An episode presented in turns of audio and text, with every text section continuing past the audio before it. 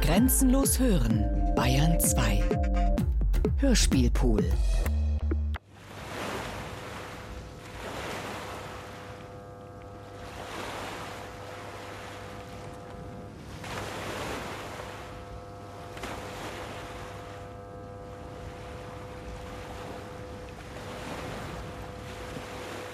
Tristan da Cunha oder die Hälfte der Erde. Hörspiel in drei Teilen nach dem Roman von Raul Schrott. Dritter Teil.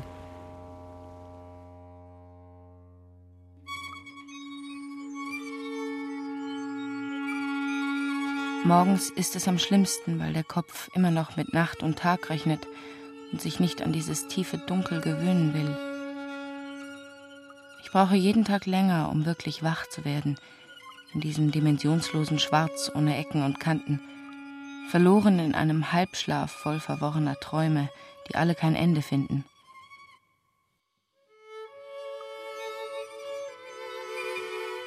Mein Schrecken dann ist wirklicher als alles, was mich umgibt, uferlos in der unbestimmbaren Tiefe des Raums, das rote Glimmen der Zahlen in meinem Wecker, blinkend wie Bojen, ich in einem Meer aus Nacht, treibend darin.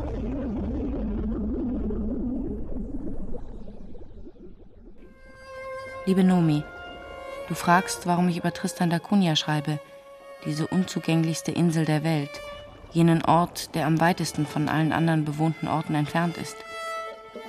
Mein Vater hatte in seinen wechselnden Büros stets eine Weltkarte hängen, und ich mit meinen zwölf Jahren reichte gerade über den Äquator – auf Augenhöhe lag allein die Insel Tristan da Cunha. Vielleicht ist das der Grund. Ruhig.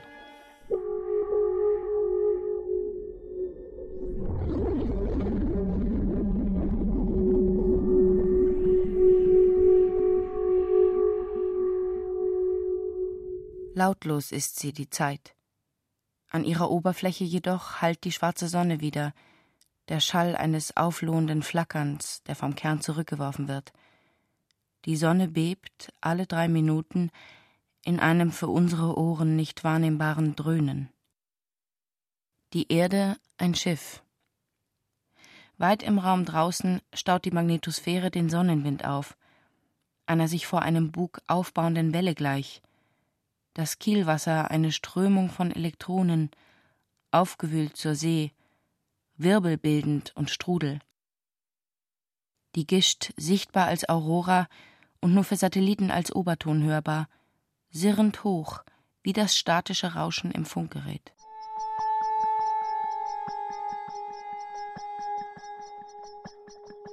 Ich weiß noch, wie ich mit Martha an einem strahlend schönen Nachmittag zum Three Castles Head gegangen bin, an den Pferden vorbei, die sie mit Zucker fütterte, auf den letzten Hügel führte ich sie blind, die Hand über ihre Augen gelegt, hinauf zu der Stelle, von der aus man die grauen Ruinen am See überblicken kann. Der See einfach überzugehen scheint in das Meer, tief unten in der Bucht, und die Bucht sich ausweitet in alle Fernen. Das Licht war warm. Es lag über dem Schilf im See als ich sie die Augen öffnen hieß. Meine Tochter aber sah nichts. Sie wollte nichts sehen. Sie sagte nur, sie wolle wieder heim. Und da überkam mich, da habe ich, nein, ich darf mich nicht schon wieder in meiner Geschichte verlieren. Das, was begonnen wurde, muss zu Ende geschrieben werden. Meine Geschichte ist die Geschichte Tristans.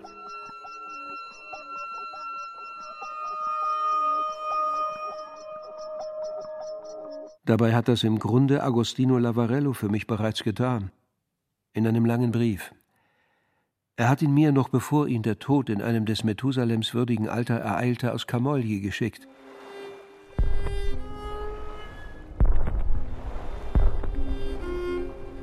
Die Roma, schreibt er, war eine Bark von 1600 Tonnen.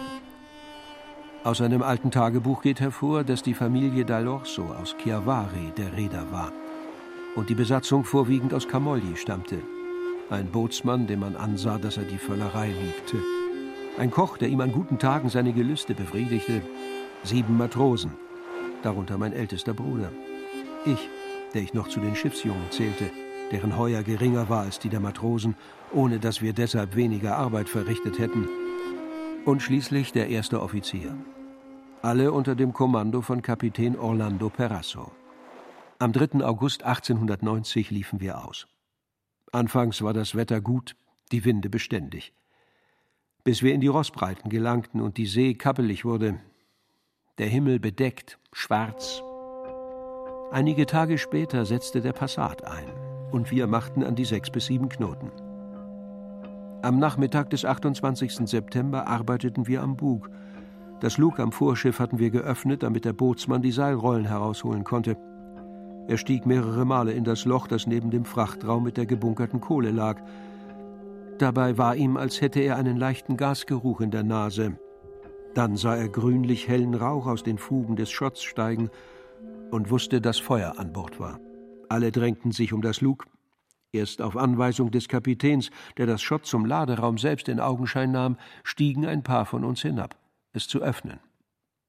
Die Luft war stickig. Der Rauch schlängelte sich über die Brocken kaum vom Kohlenstaub unterscheidbar. Es sickerte aus unsichtbaren Rissen, feine Fäden, die sich zu Gase verwoben.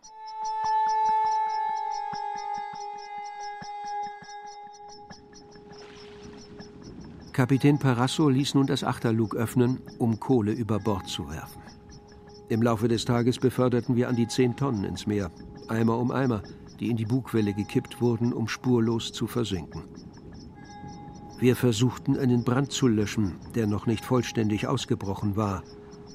Wir rochen ihn überall an Deck und schaufelten und schaufelten, als wollten wir damit die Tiefe des Ozeans auffüllen das Grab, das sich vor unseren Augen geöffnet hatte.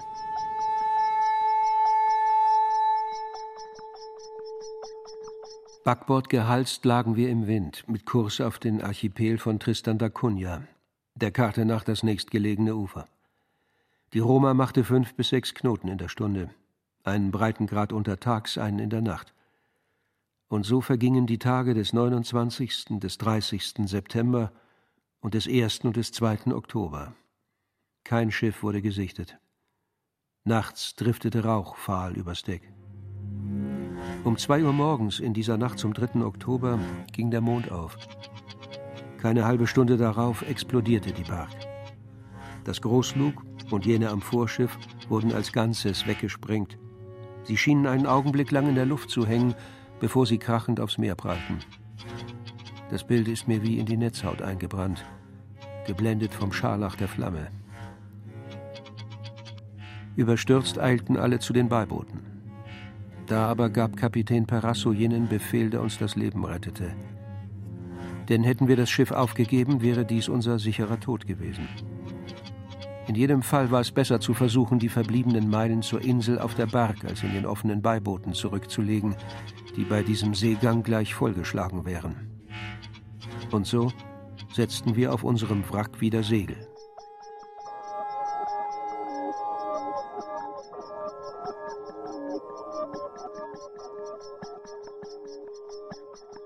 Die Rettung hat es an sich, dass man ihr mit jeder Faser seines Seins entgegenfiebert, um im Augenblick, wo man sie nahen sieht, alle zuvor durchlittene Verzweiflung zu vergessen, als hätte es sie nie gegeben. Und tatsächlich, der Anker fand schließlich vor der Insel Grund. Wir schafften alles an Land, was uns brauchbar erschien. Die Siedler aber hielten uns für ein Geschenk des Himmels, denn unter uns gab es immer einen, der in irgendeiner Sache besonders geschickt war.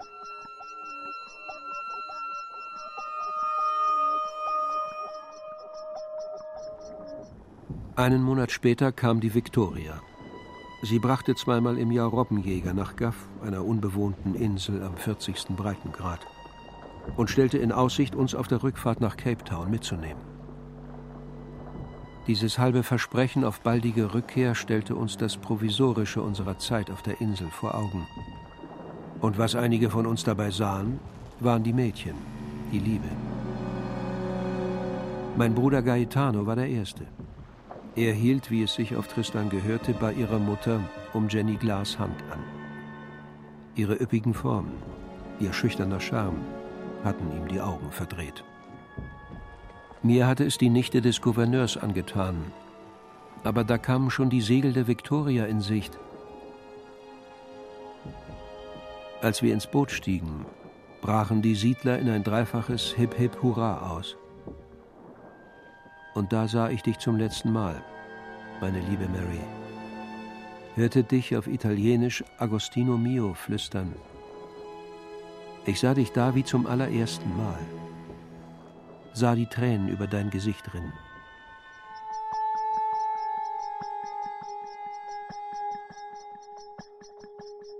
Mary und er, sie haben sich bisweilen noch Briefe geschrieben. Ihr und ihren fünf Kindern hat er dann jedes Mal kleine Geschenke geschickt. Sie ihm im Gegenzug Briefmarken der Insel. Seine Sammlung bildet jetzt den Grundstock der meinen. Zurückgekehrt aber zu dieser Insel ist Agostino Lavarello nie.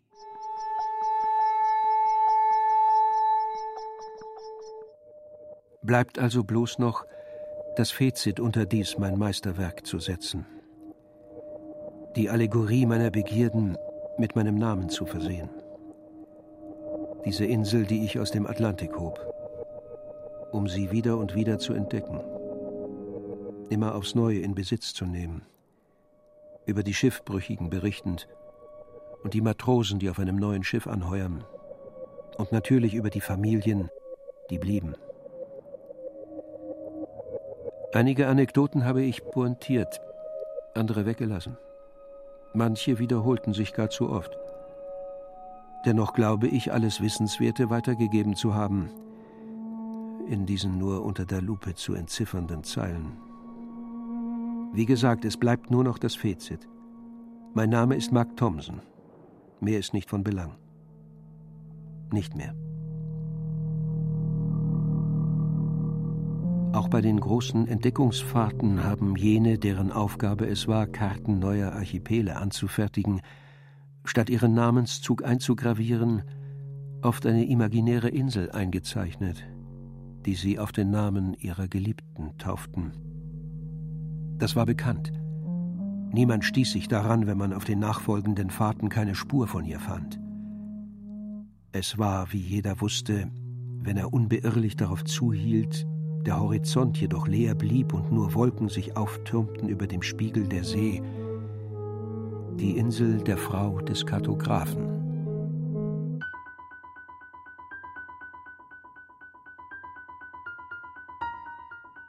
Im Innehalten des Sturms ließ sich der Nebel vom Rauch über den Häusern kaum unterscheiden. Er hob sich, die Welt erstarrte nach und nach und erkaltete als entstünde rings um die Insel etwas Neues. Als das erste Stück Blau dann sichtbar wurde, schien es nahe, viel zu nahe der Insel. Das Meer, gläsern, an manchen Stellen wie mit Feuer durchsetzt.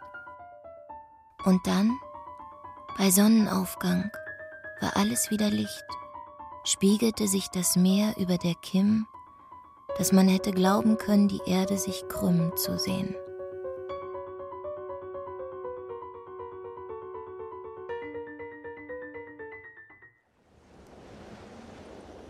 Tristan da Cunha. Ich habe erst danach mein Tagebuch zu schreiben begonnen. Tristan war nur eine Etappe, eine Station auf dem Weg hierher, ein Umweg bloß. Aber ich weiß noch genau, wie nach all den Tagen auf dem flachen Meer die Insel eines Morgens an Backbord aufstieg. Sie wirkte riesig, schwarz vor dem Morgengrau, wuchs aus seiner Tiefe breit in den Himmel, die Wolken ein schmaler Strich, hell im ersten Licht, über die sie sich erhob, ein Koloss, größer als alles, was mir je vor Augen stand, wuchtiger. So sieht das Ende der Erdachse aus, dachte ich mir, der Nabel des Ozeans, die Narbe, um die die Wetterfronten sich aufbauen, die Mitte der Welt. Ein Ort, der Ehrfurcht in einem weckt, ohne dass ich dort je hätte an Land gehen, geschweige denn leben mögen.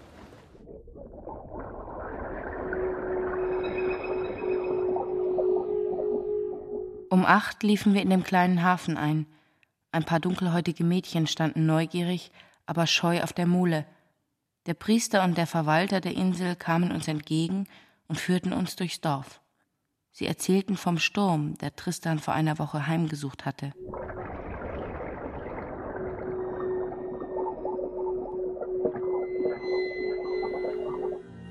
Da war ein Plateau voll Unterholz, aus dem sich der vulkanisch graue Kegel des Gipfels erhob, als würde hier erst das Land beginnen.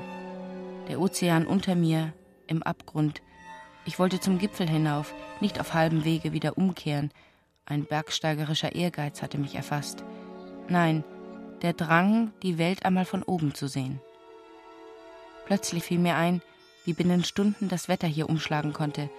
Die Dünung plötzlich so hoch, dass man nicht mehr an Bord kam. Tage von Sturm dann, und wie viele deswegen schon monatelang unfreiwillig aufs nächste Schiff hatten warten müssen. Und so ging ich zurück.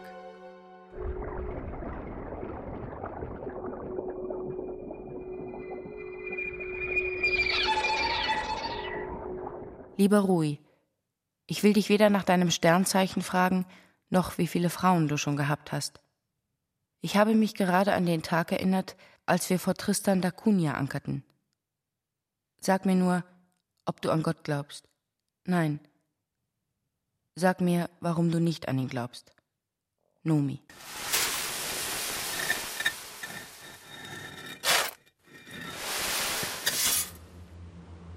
Ein Jahr schon, lieber Charles. Und dennoch sind die Mauern der Kirche bis heute nur mannshoch, der Bau allerhöchstens ein Mahnmal. Denn die Arbeit will und will nicht vorankommen. Trotz aller Predigten weigern sich die Männer immer häufiger Hand anzulegen. Sollte es so weitergehen, wird es noch hundert Jahre dauern, bis ein Dach errichtet ist. Bis dahin muss ich für die Messen mit dem leerstehenden Haus vorlieb nehmen, das man mir zur Verfügung gestellt hat. Die Abendmesse ist in der Regel gut besucht. In der Früh aber kommen nur einige Frauen und die alten Männer. Firmlinge hatte ich anfangs nur wenige, aber es wurden jeden Sonntag mehr. 35 bis jetzt. Aus einer Gemeinde, die 104 Menschen zählt.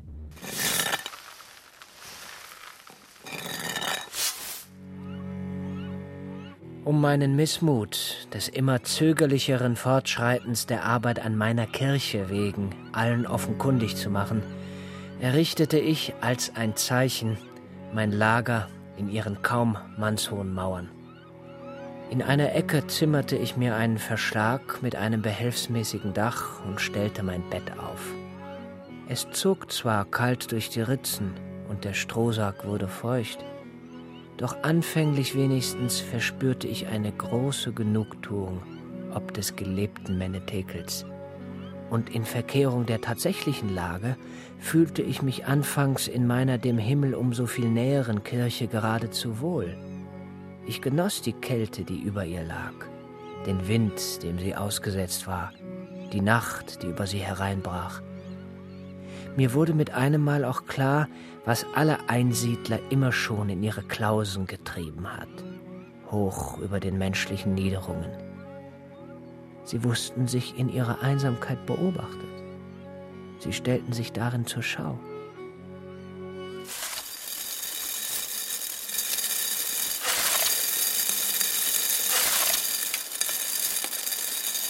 Am fünften Tag meines selbstgewählten Eremitenlebens kam ich von der Messe mit Kopfschmerzen zurück die Gliedmaßen geschwollen und voller Beulen, streckte mich ein neuerlicher Anfall von Wechselfieber aufs Lager, unterbrochen von einer Diarrhoe, die mich aus meinem Verschlag zwang. Es war Mara, die kam, mich gesund zu pflegen, denn es stand schlecht um mich. Wenn ich von meinem fiebrigen Schlaf mit seinen zerrissenen Träumen aufwachte, saß sie neben mir, trocknete mir die Stirn, oder flößte mir schluckweise Tee ein. Dass ich im Schlafe spreche, weiß ich, jedoch nicht, in welchen Zungen ich zu Mara redete. Aber kann es wirklich sein, dass ich mich selbst so ganz vergaß, dass ich in der abgründigen Tiefe meines Schlafes glaubte, den Heiland zu erkennen und schrie, dass ich in meinem Fieber so sehr verblendet war, dass ich meinte, er spräche durch mich? Das und Schlimmeres ist es, was Mara mir eröffnete.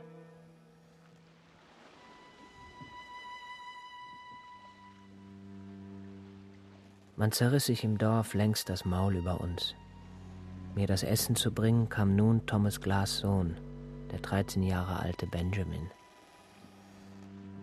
Er ist ohne Unterarme zur Welt gekommen, einzig mit deformierten Stümpfen, an denen die Finger saßen, wie Flossen. Ach, ich mag ihn gern, den Knaben. Er ist mir ein geduldiger Zuhörer, fast ein Vertrauter geworden. Er steht neben mir, während ich diese Zeilen schreibe. Um meinen Pflichten nachzugehen, bin ich noch zu entkräftet. Heute Nacht bin ich aufgeschreckt. Ich träumte von Mara und spürte plötzlich etwas Warmes, Weiches auf mir. Ich wollte es berühren. Es war eine riesige Ratte, die mir auf der Brust saß.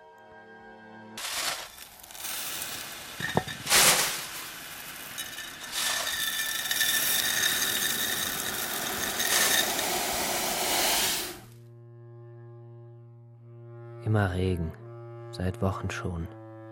Natürlich kehrte ich unter diesen Umständen wieder ins Dorf zurück, in Jacob Greens Haus.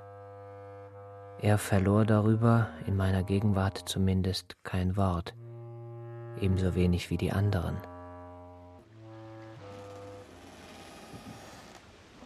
Mara. Ich sehe sie in der Kirche beten. Mein Blick kann gar nicht anders, als auf sie zu fallen, wenn sie ihr kleines Kruzifix in der Hand hält und einen inbrünstigen Kuss darauf drückt, dessen Innigkeit mich erschreckt. Alles schmeckt ihr unvergleichlich süß, gestand sie mir, von der kaum noch besuchten Mette bis zur komplett vor fast leerem Haus, ist ihr alles Verzückung und Gottes Liebe ihr ein unergründlicher Fluss, der durch sie hindurchfließt, in dem sich alles durchdringt und dabei sieht sie mich an.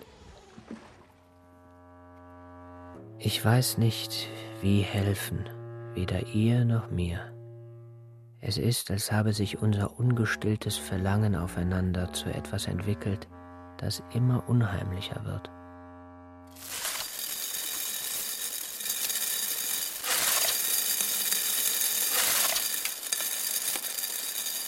Regen seit Wochen. Winterhimmel und Wind, ein einziger Morast, in dem die Insel untergeht, Schlamm und faulendes Gras. Und das Vieh. Es gibt zu viele Rinder für den wenigen Weidegrund auf dieser Seite der Insel. Sie sind erbärmlich abgemagert und das Wetter tut den Rest. Am heutigen Tag habe ich auf dem Weg zu den Kartoffelfeldern 74 Kadaver gezählt, das Fell über den Knochen eingefallen, die Pansen aufgedunsen und angefressen.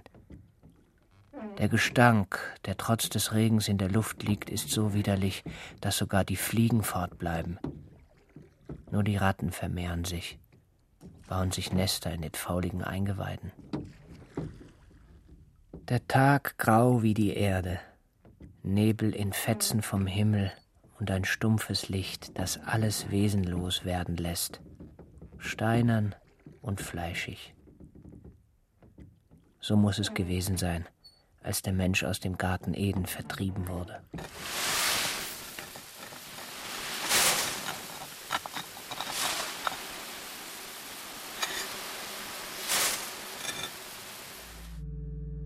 Ich war wieder einmal in meiner Kirche, die in diesem Winter zum Stall geworden ist.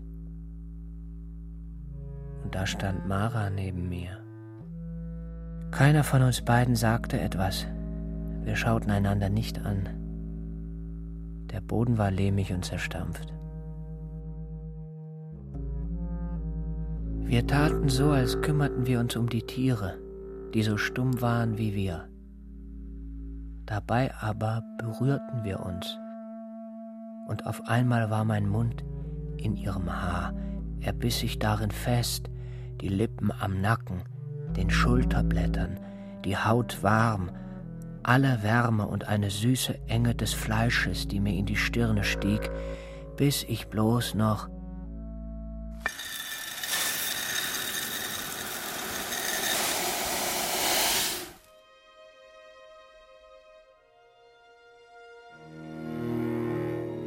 Es ist, als hätte Mara eine Gier in mir erweckt, von der ich nicht weiß, ob sie nicht immer schon in mir schlummerte. Mara. Dass sie die erste Frau ist, die ich je berührte, mag erklären. Nein, was rede ich? Ich muss fort von dieser Insel.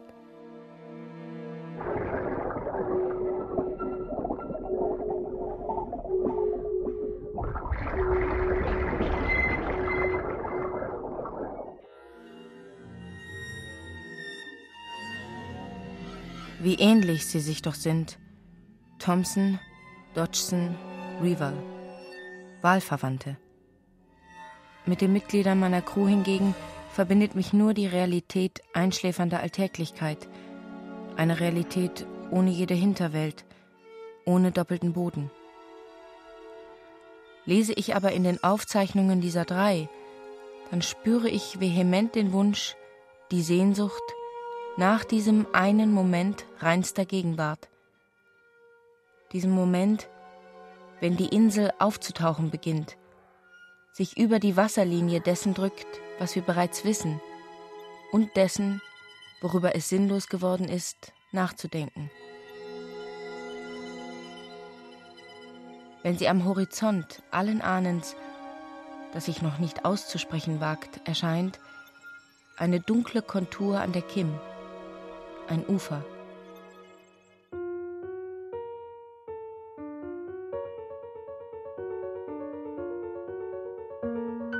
Im Sturm in der ersten Dämmerung dann härteten die Wolken an ihrer Unterseite aus.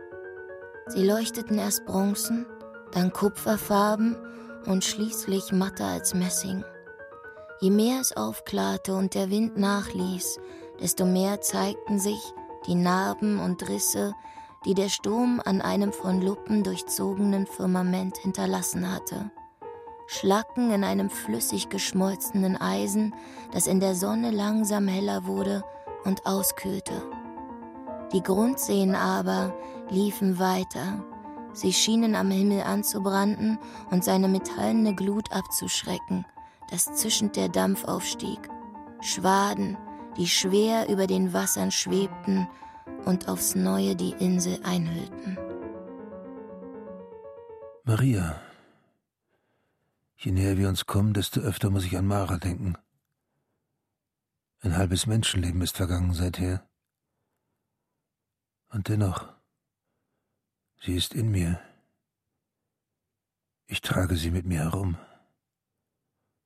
Sie will mir nicht aus dem Kopf. Ebenso wenig wie meine stete Eifersucht. Mara, die mit Markus schläft, mit Markus isst, mit Markus lebt. Mara. Maria sagt, hör auf zu denken. Ich bin entschlossen, glücklich zu sein.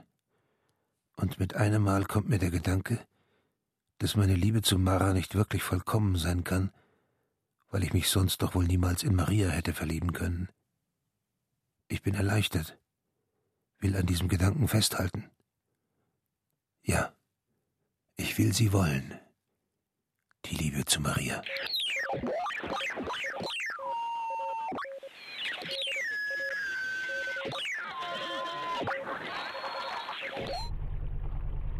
Vor 17 Jahren und vor sieben Jahren. Ich bin seither immer wieder auf der Insel gewesen. Das Fremde an ihr blieb aber bei jedem Mal beherrschender als das Vertraute. Mara klopft. Bleich ist sie und fahrig. Sie zerrt mich an der Hand aus der Baracke. Zum Weiher hinauf. Es regnet leicht. Ich musste heute, sagt sie, zu Mrs. Repetto. Alle alten Frauen waren da, sagt sie. Ich musste mich ausziehen und auf einen Stuhl setzen. Sie zwangen mich, die Beine breit zu machen, sagt sie. Und dann fuhr mir die alte Repetto mit ihrem Finger in die Scheide. Markus könne beruhigt sein, sagte sie dann. Ich fühle mich so schmutzig, sagt Mara. Ihren Finger. Ich spüre ihn noch immer. Hier, Sie nimmt meine Hand und presst sie auf ihre Scham. Dann küsst sie mich, meine Augen, meine Stirn, wie fiebrig. Sie reibt mich, bis ich steif werde. Sie ist trocken, mein Schwanz schmerzt. Ihr Mund ist warm, mein Hintern kalt wie der Boden. Ich bin in ihr jetzt, stoße, die Augen halb geschlossen, mein Kinn auf ihrem, bis sich ihr Kopf hebt, bis ich in ihr komme. Mara krümmt sich, weit vom Boden weg.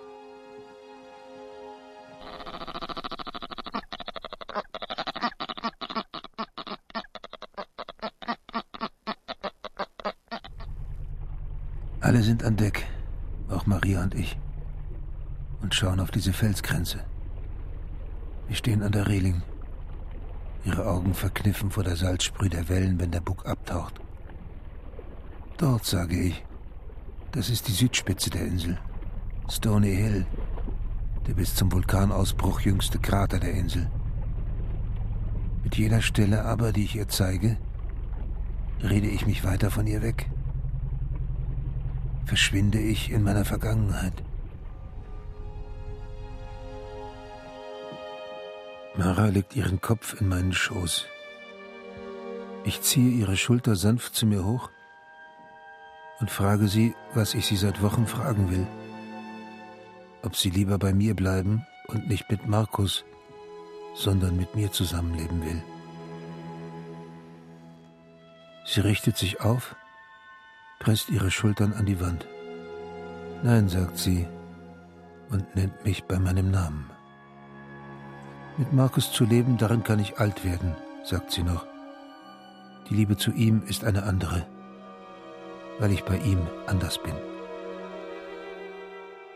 Sie streicht über meine Augenbrauen und drückt mich zurück aufs Bett. Schlaf noch einmal mit mir, sagt sie. Du riechst nach Rinde, sage ich. Wir waren zu spät für den Himmel, denke ich jetzt.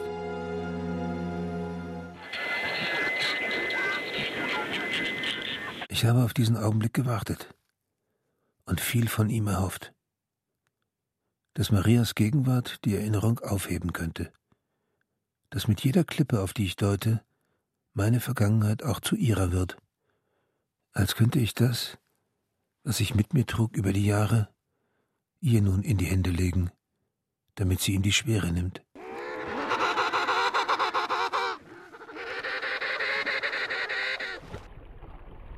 Maria und ich gehen in unsere Kabine. Die Sonne hat ihre Stupsnase mit Sommersprossen übersät. Sie bleibt vor den Kojen stehen. Küss mich, sagt sie. Jetzt nicht, murmle ich. Im Bullauge kommt Anchorstock Point in Sicht. Da ziehe ich sie in meine Arme und ich küsse sie. Wieder und wieder. Lass mich, sagt sie. Sie stößt mich von sich aber ich halte sie an den Schultern fest, bis sie mir mit den Fäusten gegen die Brust schlägt. Selbst den Weg hinauf ins Dorf haben sie asphaltiert und eine Fischfabrik gebaut. Vor den Häusern eine Reihe mit Wellblech gedeckter Bungalows. Daneben drei noch hässlichere Fertigteilhäuser, in denen das laute Surren eines Generators zu hören ist. Aufgestapelte Ölfässer und das Gestänge eines Funkmastes. Es hat sich alles so verändert, dass mich meine Beklemmung für einen Moment verlässt. Die Bachrinnen zwischen den Cottages, wo die Frauen zwischen watschelnden Gänsen ihre Wäsche wuschen, sind aufgeschüttet. Strommasten. Ich höre Musik aus einem Fenster.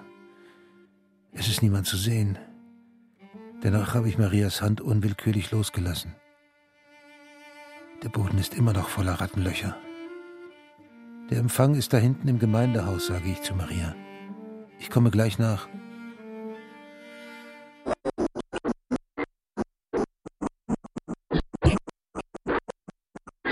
Swains Cottage, das der Lavarellos, Repettos und Cottons. Und dann deines.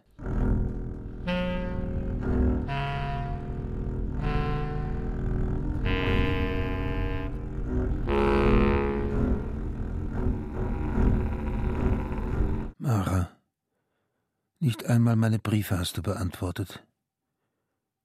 Die Tür ist nicht angelehnt. Vielleicht bist du bereits unten im Dorf. Im Halbdunkel des Hauses müssen sich die Augen erst ans Zwielicht gewöhnen. Mara?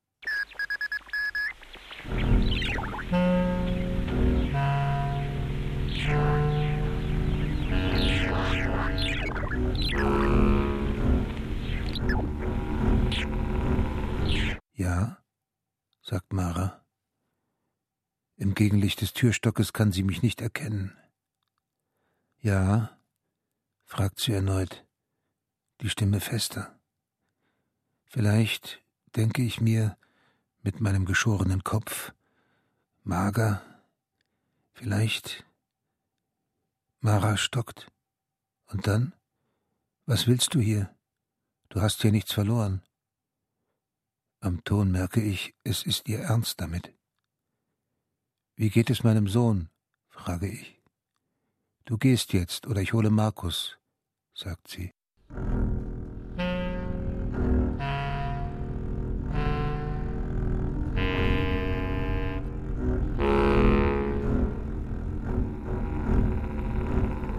Mara, sage ich. Sie schüttelt den Kopf und wendet sich ab. Als ich schon in der Tür bin, sagt sie leise, du weißt nichts. Gar nichts weißt du.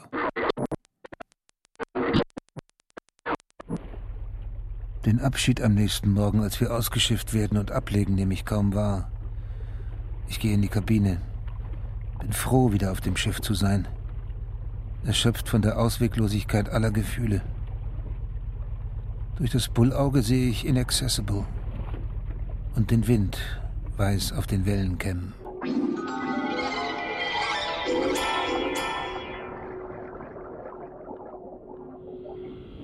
Kein Mensch ist eine Insel. Das ist ein ganz dummes Gerede. Niemand lebt für sich. Jeder ist Teil eines Kontinents, mag er noch so dunkel sein. Im Meer dann, nachdem das Auge des Sturms vorübergezogen war, prägten sich Kronen aus, Kämme, Windseen schäumend wie zuvor, Wogen, die mit jeder Böe höher wurden und kürzer, Kreuzseen im Schwell, und jede Welle, bevor sie sich einer voransetzte, durchlief alle anderen. Das Wasser aber floss dabei nicht mit.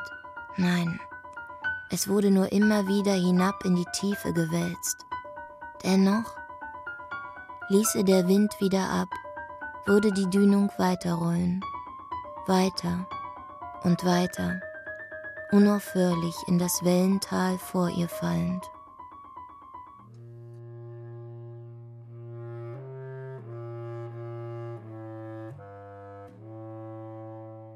Es ist ein langer, zerquälter Brief, lieber Charles, den ich dir seit Wochen schreibe, ohne dass ich weiß, wie ihn beenden. Draußen brandet der Atlantik stürmisch an das Ufer, das jede Welle widerhallt und das salzverkrustete Glasfenster, mein wertvollster Besitz hier, in seinem Rahmen zittert. Ja, vielleicht glaubte ich wirklich einmal über Wasser gehen zu können, glaubte wirklich, dass die Menschen hier in ihrer Abgeschiedenheit von der Welt, von aller Falschheit, Täuschung und Tücke befreit wären doch es ist vielmehr, als ob der Wind hier, der über die steifen Borsten des Tassock streift und die Grashorste beutelt und zu Boden drückt, einem auch die Seele aus dem Leib bläst.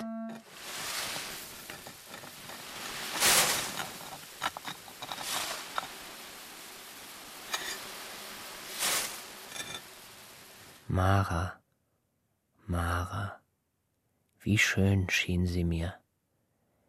Sie ruhte in sich selbst, als wüsste sie gar nicht um sich, jede einzelne ihrer Bewegungen von etwas getragen, das klar war, eins mit allem, hier und jetzt.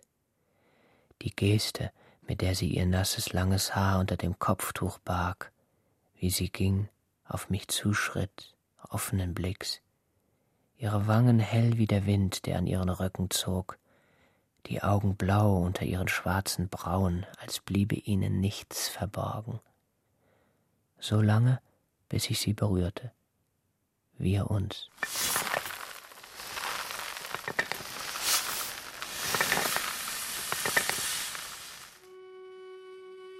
Die österreichische Korvette ist schneller als erwartet wieder zurückgekehrt und ich beeile mich, ihr noch diesen zweiten Brief an dich mitzugeben.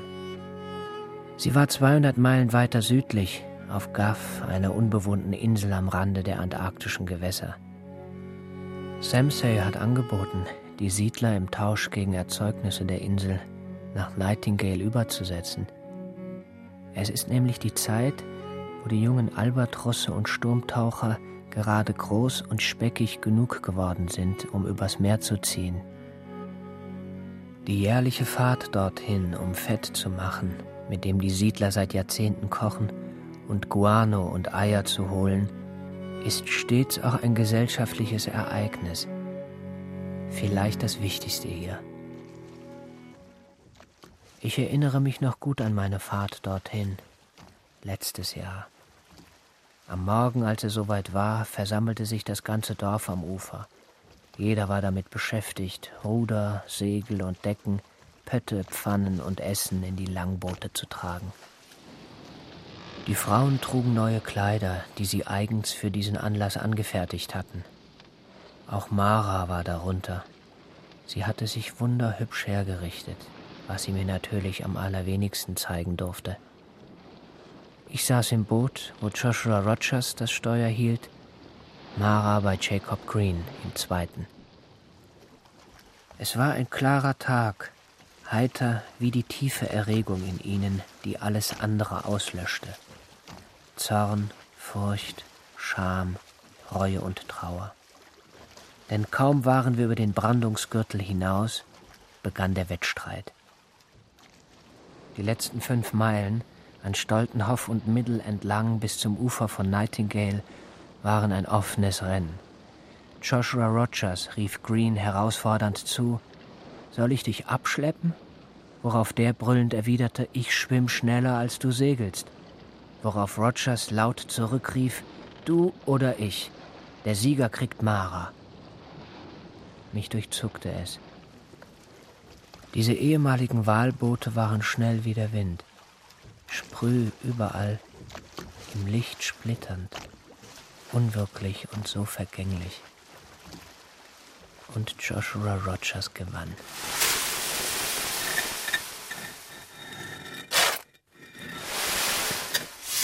Das war vor einem Jahr. Nun ist Joshua tot. Joshua ist tot. Was schreibe ich nur? Er kam in die verdunkelte Kammer und die Korvette mit den Siedlern noch immer auf Nightingale. Aber es ist alles unerheblich jetzt.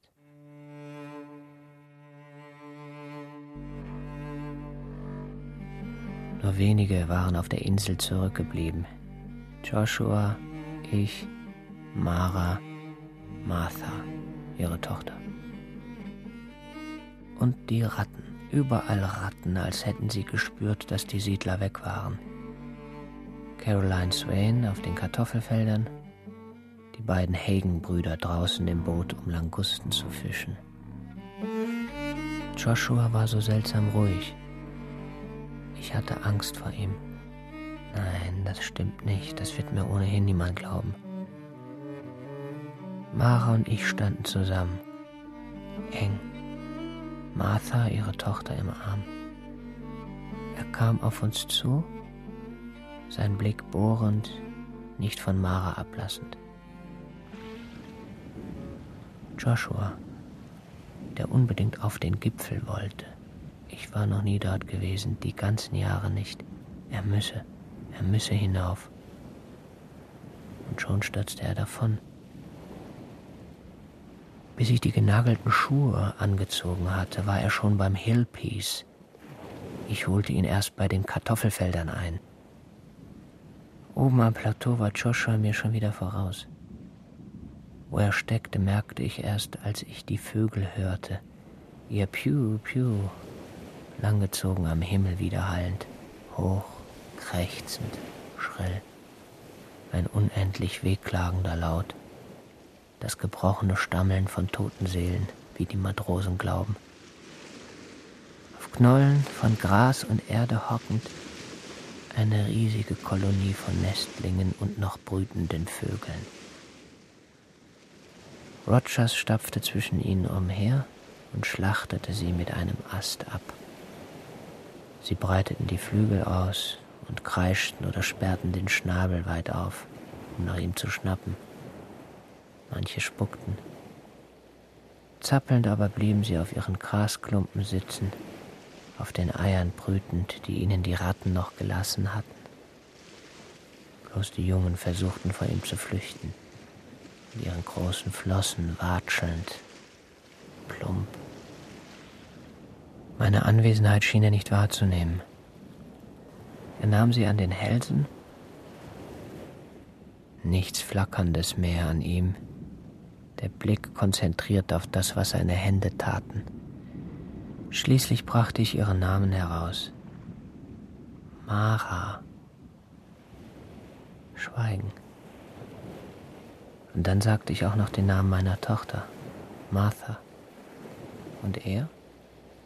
Er sagte, hast sie auch gehabt. Hätte sie totschlagen sollen. Sagte nur diese zwei Sätze.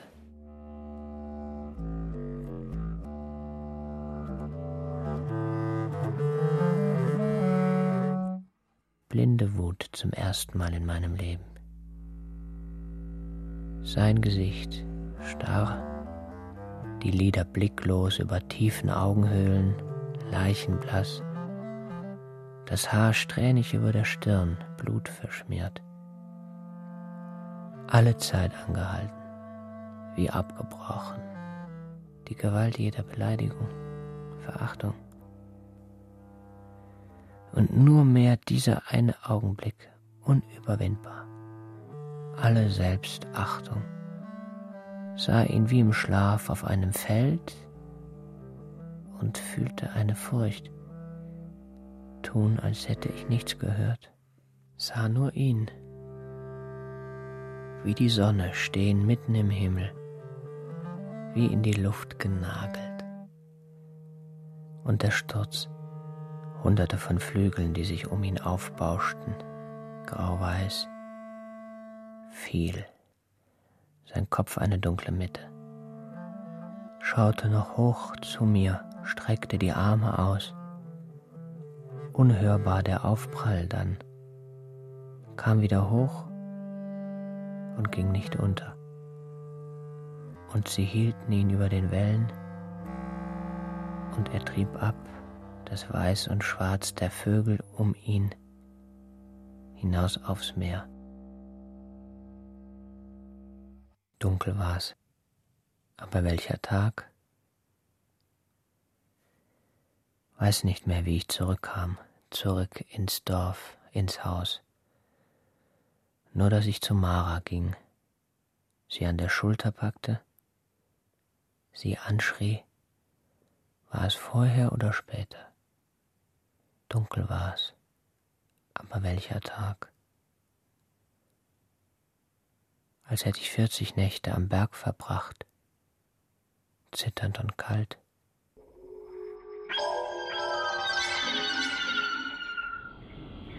Und jetzt ein Leuchten im Fenster. Die Wolken nicht mehr als Silhouetten, einen Bogen bildend, der sich über den Himmel spannt. Wenn die Aurora aufglimmt, sagen die Finnen, dann beginnt der Himmel zu gebären, das Licht zu kreisen. Maria liest Le Carré. Wie ist das Buch? frage ich. Spannend, sagt sie, ohne von den Seiten aufzuschauen. Mir und Maria sind die Worte ausgegangen, kurz nachdem wir auf Gaff angekommen waren. Meine Gefühle für sie sind seither noch unklarer als zuvor. Ich denke nicht einmal mehr an Mara. Die einzige Karte, die es von Gaff gibt, ist 15 Jahre alt. Sie stammt von einer Expedition, der auch ich angehörte. Nun vermesse ich sie nach. Maria hilft mir dabei. Essen für vier Tage, Regenjacken, warme Unterwäsche, Kleider zum Wechseln, Verbandsmull. Ein Flickwerk von Dingen, als bestünde Leben nur daraus. Messer, Feuerzeug, Kerzen, Der Theodolit, der Fotoapparat und eine Salbe für die Lippen, die Daunensäcke aufgeschnallt. Die erwartungsvolle Anspannung, die mich jedes Mal vor einer Wanderung überkommt. Eine insgeheime Unruhe.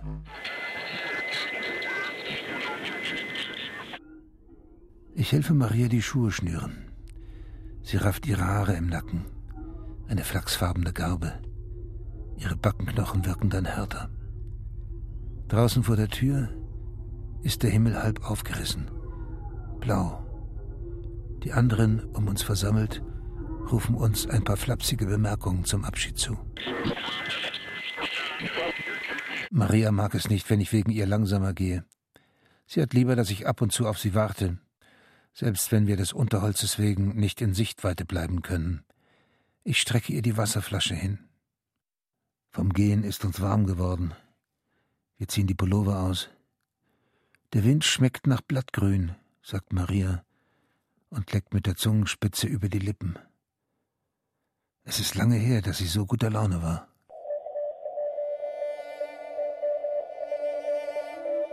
Am nächsten Felsvorsprung müssen wir uns abseilen. Zwischen Flechten und Moos geht er glatt und senkrecht über in ein wucherndes Grün von Wedeln und Gebüsch, unter dem keine Erde sichtbar ist. Maria geht zuerst. Ich sichere sie von oben. Sie klettert bedächtig und findet mit ihren schmalen Schuhen Tritt. Quert, fast schon unten angelangt, ein Felsband, lässt sich hinab und verschwindet mit dem Kopf unter dem Pfarren. Ich steige ab. Der Fels ist brüchig und locker und finde nur mit den Fingerspitzen Halt. Hinaufklettern lässt sich die Wand nicht mehr. Am Simstern, gut zehn Fuß über dem Boden, höre ich Maria etwas rufen. Ein Stein gibt nach und kollert. Ich rutsche ab, Hände und Beine ausgestreckt an die Wand gepresst. Die Faune geben nach und dämpfen den Sturz. Ich habe mir das kaputte Knie wieder aufgeschrammt. Es blutet stark.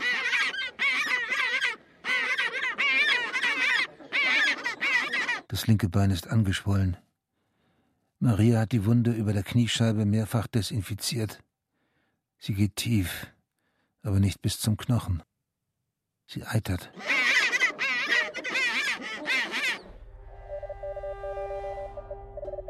Das Wetter zeigt keinerlei Besserung.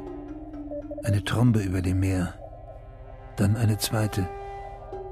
Wind, so fein verädert, dass sie nur Eiskristalle sichtbar werden lassen.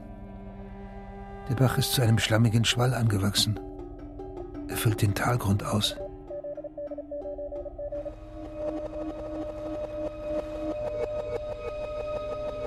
Ich weiß nicht, was Maria denkt.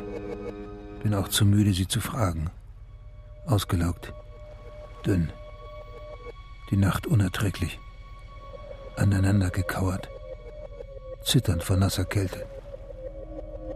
Das Donnern der Wellen, die sich in den Strand graben.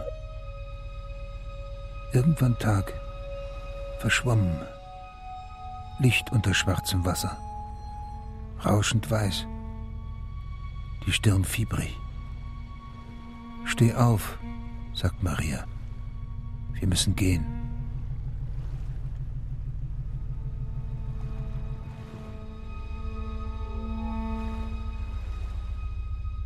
Es ist spät, aber ich will es doch noch aufschreiben.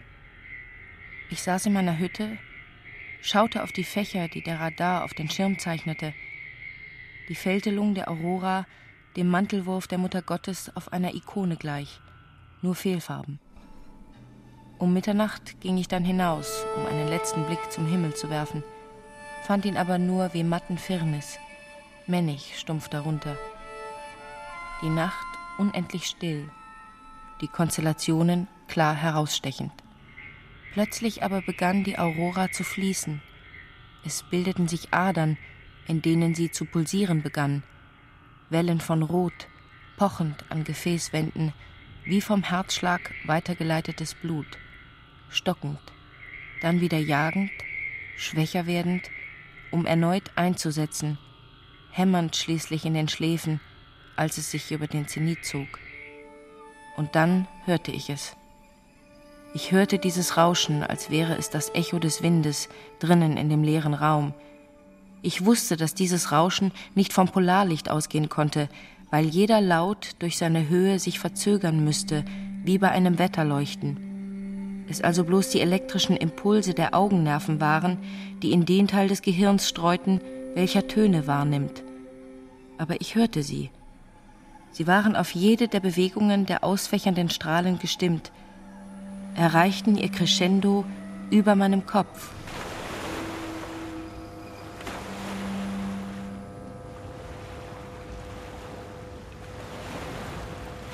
Tristan da Cunha oder die Hälfte der Erde. Hörspiel in drei Teilen nach dem Roman von Raul Schrott. Dritter Teil. Mit Katrin Angerer, Jens Harzer, Sophie von Kessel, Friedhelm Ptock und Christian Redl. Ton und Technik Hans Scheck, Angelika Haller. Regieassistenz Martin Trauner. Hörspielbearbeitung Michael Farin. Komposition Helga Pogacar. Regie Ulrich Lampen. Produktion Bayerischer Rundfunk 2003.